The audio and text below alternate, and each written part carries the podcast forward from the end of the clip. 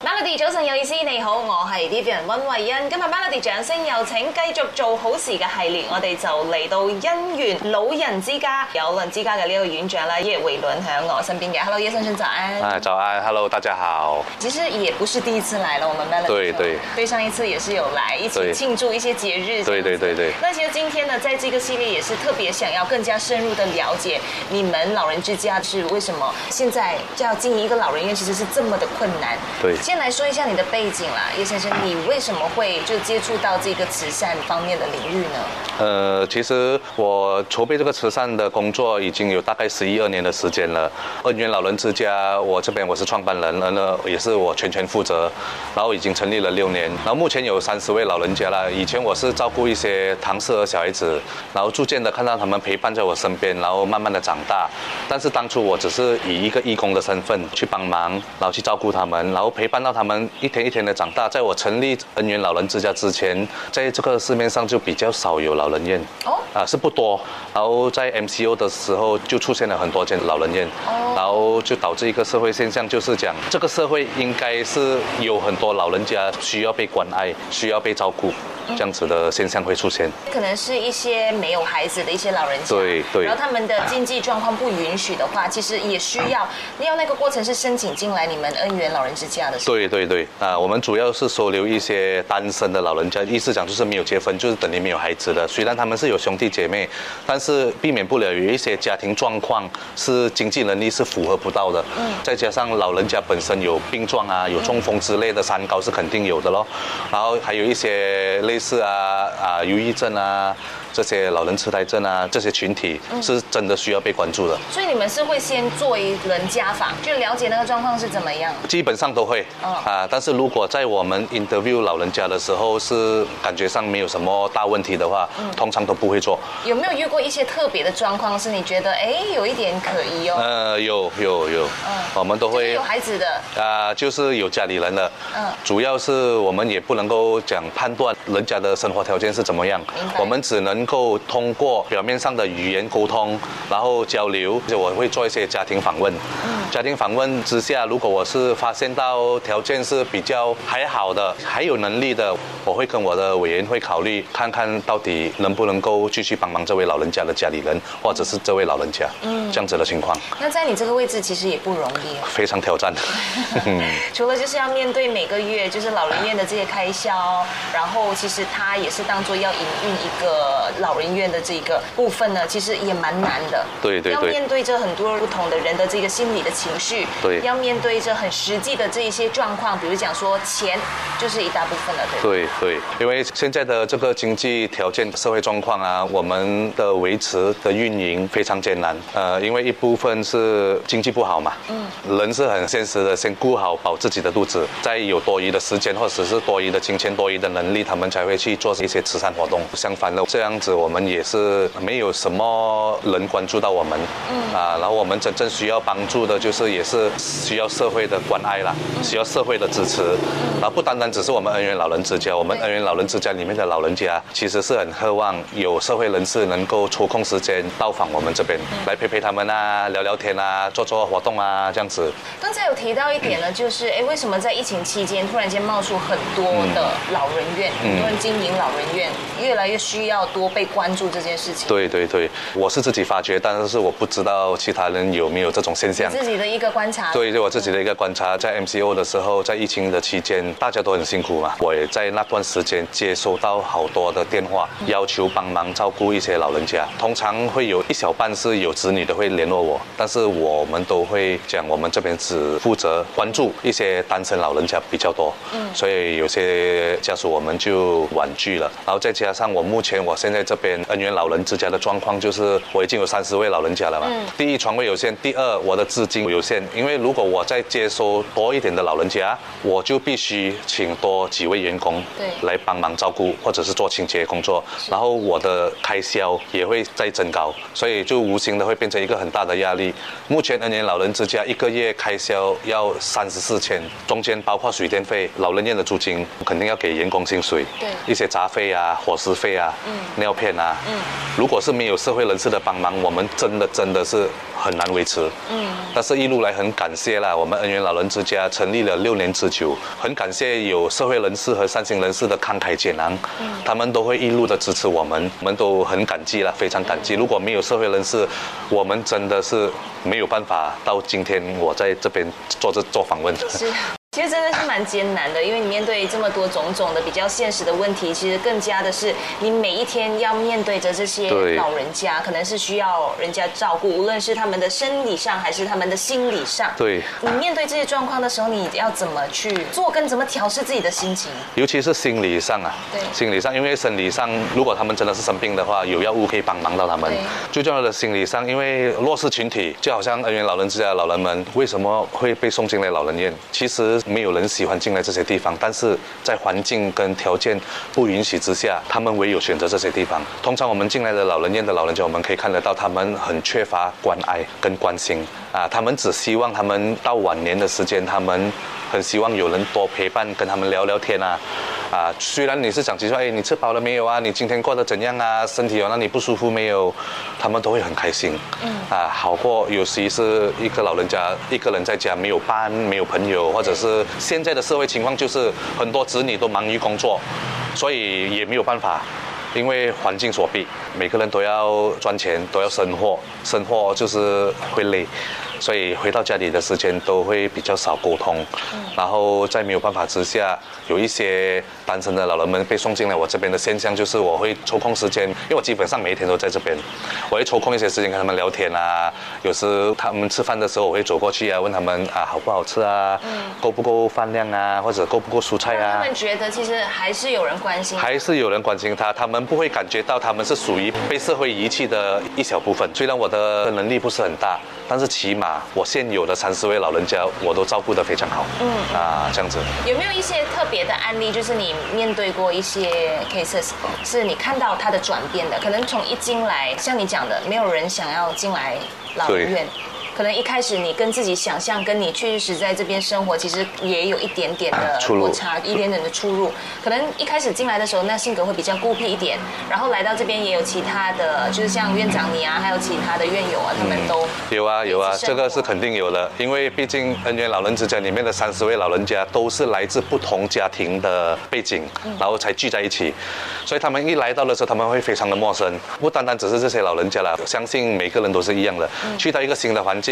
他们会开始慢慢收拾心情。我会有遇到一些无法收拾心情的，就是讲根本不喜欢住在老人院的，但是我会用时间每天去开导他，会跟他们介绍老人院有什么措施啊，有什么好处啊，或者是会跟他分析一下你在外面一个人啊，然后遇到困难的时候或者生病的时候没有工人照顾你啊，或者是你在这边你一生病，我们就有工人去问你，哎，你心情怎样啊？嗯哪里感觉不舒服啊？尽量就是把多一点的关心关爱放在他们的身上，嗯，然后逐渐的他们会感受到，肯定人是感性动物嘛，是人是有感情嗯对，对然后他们就会感受到我们这样子的设法去关爱他，然后他会去慢慢的接受，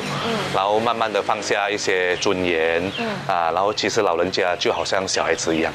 老人家越老性格就越像小孩子，啊，软硬要并施啦，对不能够好像单单他做错你就骂，这个是不可以的是，你要先讲，讲到他真的不会听，还是一直重犯一直重犯，我们就要警告，然后会跟他分析，你这样子做会有什么影响，会导致什么问题发生。他们通常啊，基本上百分之九十的都会了解，嗯，剩下那个百分之十特别的老人家，我们就会用一些特别的语言或者特别的手段去啊跟他们讲解。你看，你每天都在这边哈，除了就是要经营老人院之外，要照顾他们的情绪啊，员工的情绪也是。有没有对就你在对待其他的员工有不一样？因为可能你自己也有别的生意这样。对对对你在这一。其实像这一方面，其实面对的那个挑战又是什么呢？其实以我这个角色来分析啊，我不单只是老人院的创办人，也是这边的负责人，也是这些公公婆婆的孙，嗯，也是员工的老板啊、我是社会团体嘛，一些见证者，我也是必须面对不同角色。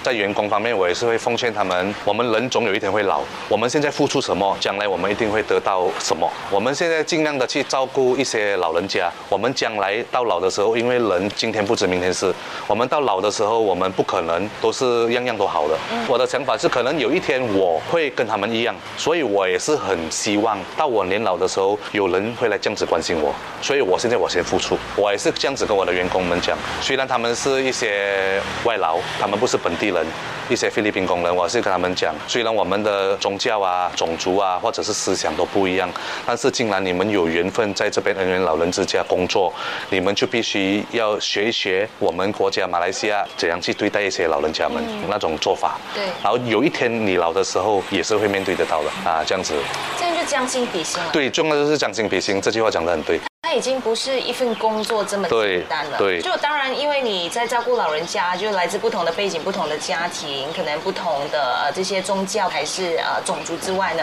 难免你在工作上会面对一些问题，就可能会发脾气呀、发对牢骚啊，对很难照顾他们啊对。平常就他们的那个生活起居，所有的点点滴滴都需要你的员工来照顾。对可是一定要先安慰他们的心。一定要先安慰他们的心。我有教导他们，在你面对一个老人家，当你要发脾气的时候，你不要再继续服侍他，先走开，先走开，你叫另外一个员工来接手。等你离开的时候，你冷静了，你就不会再发脾气了。但是如果是一而再、再而三的话，就是你不要去服侍那位老人家，你换一个角度，叫另外一个员工来服侍他。嗯，新人新面相，所以心情也是变成新的心情啊。所以这个是一个最简单、最快捷的一个方法。哎，这个也是啊，对对对，因为经验嘛，啊，如果你跟他有冲突的时候，你再继续这样子服侍他，有时老人家也是会刁难员工的，嗯老人家会闹脾气啊，你骂他他不听，但是你跟他讲好好听的话，他会听，嗯啊，所以方法不一样，我们面对什么老人家，我们就用什么的方法，嗯哎啊这个也不是只是在老人院，有时家里的老人家，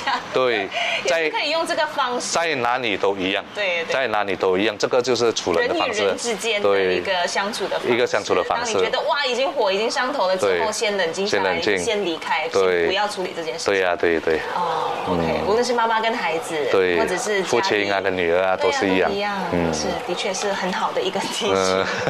那我相信，就经营这么多年，其实对你来说也是一个很大的收获吧，对吧？就当然对一直以来在付出，可是你得到的其实也很多。对对对，我得到的不只是一些知识、一些技巧，我得到的还是一些回报，我要找功德，一些功德。因为我本身自己是佛教徒，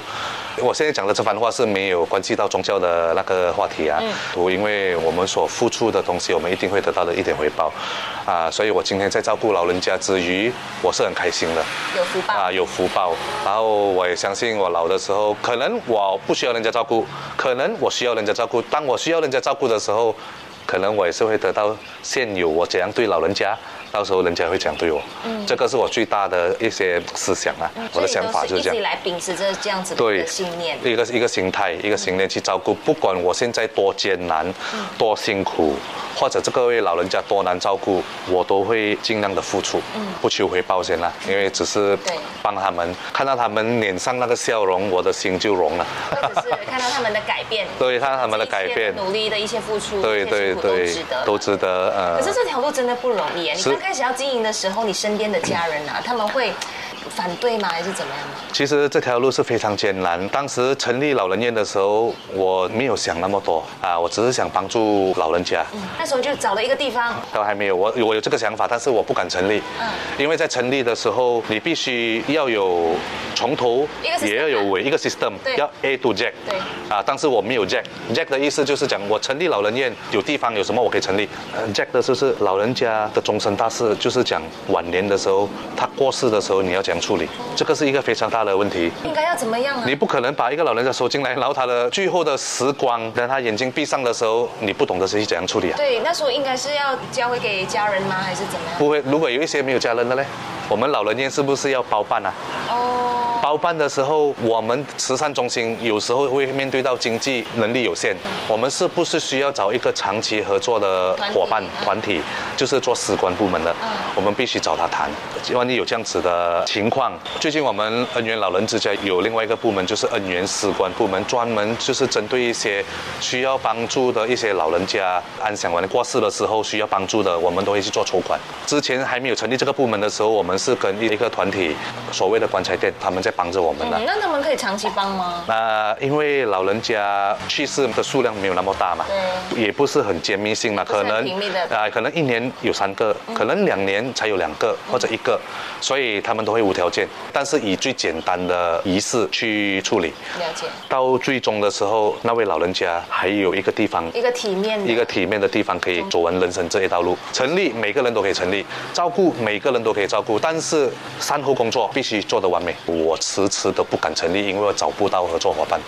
我找不到一些愿意这样子啊付出的啊这样子去处理。是。嗯。所以所有的资讯啊，还是你们需要的帮助，都会在你们儿园老人之家的 Facebook 会有一些 update，会有一些对对 post 对对对大家啊可以留意一下可。以 like 跟啊 follow 一下我们，是嗯就像刚才还没有开场之前呢，私底下跟叶先生说，哎，其实真的很多人去捐物资啊，还是也有些是捐钱之类的。嗯可是往往呢，它是很像有一个 season，有一个 period 这样子的，对嗯都是在新年的时候，这些善事就做的特别多。啊可是是往往三四月的时候就进入一个比较惨淡的一个。三四月的时候是最最最艰难、最煎熬的时候，因为大家都知道新年已经春节已经过完了，嗯，大家都是回归自己的岗位啊、做工啊，然后讲老实一点，自己的钱包也不给力了，因为在新年的时候花了很多钱，他们会停顿一段时间，三月、四月基本上都是非常冷淡、非常冷静的一个时期，嗯，就是新年的时候，我们会利用这个特别的日子做筹款，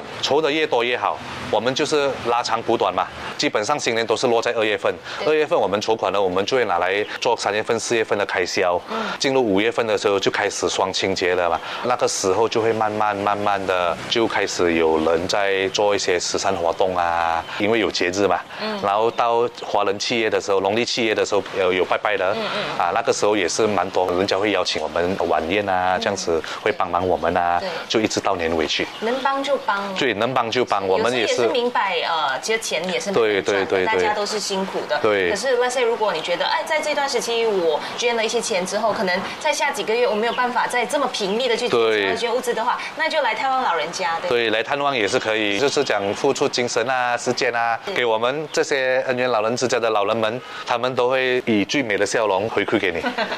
到最后有什么呼吁要给大家的吗？还是有什么话想要嗯说？无论是对于面对这些可能在生活上被遗弃的这些老人家也好，嗯有什么话想要对大众说的吗？非常感谢屏幕前面的你们，恩怨老人之家这六年来走的确实不容易，非常艰难，但是我们也不会忘记一路以来支持我们的社会人士跟上行人士们，很感谢你们，谢谢你们的帮助。不管是在外或者是在一些福利中心，不管是残障儿童、儿童、特殊儿童或者是老人家们，我们这一些弱势群体都是非常需要一些社会上的关爱跟关心。如果社会人士真的是有抽空时间，如果能力上还允许的话，就是可以多多上门拜访我们这些福利中心。如果是真的有经过吉隆坡巴达令加亚这边，也可以尝试到访我们恩源老人之家。嗯，那对于对待老人家呢，有什么对于年轻一辈的人说吗？嗯，我可以分享一些小小的经验，就是人与人都很重要的就是沟通，你付出的越多，他感受的越多，那个问题就会越少。你沟通越少，你付出的越少，那个问题就会越多。